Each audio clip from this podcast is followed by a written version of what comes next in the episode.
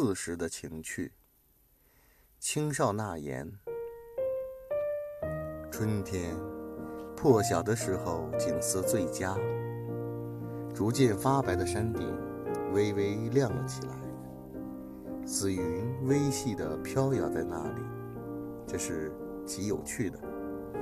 夏天是夜里景色最佳，月亮高悬时，自不必说。就算暗夜里，无数萤火虫四处飞舞，或许只有一两个发出点点微光，也是很有趣味的。飞着流萤的夜晚，连下雨也很有趣。秋天傍晚的景色最佳，夕阳灿烂的照着。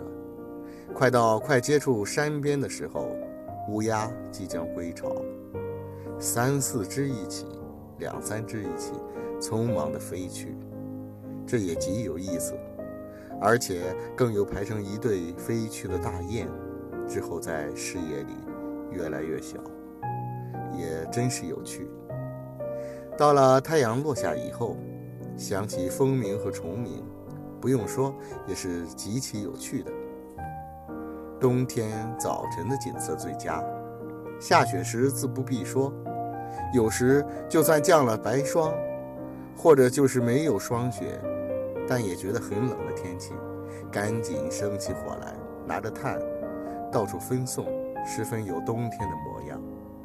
但是到了中午，暖了起来，寒气减退了，所有地炉以及火盆的火，因为无人看管。而变成白色的灰，这就不太好看了。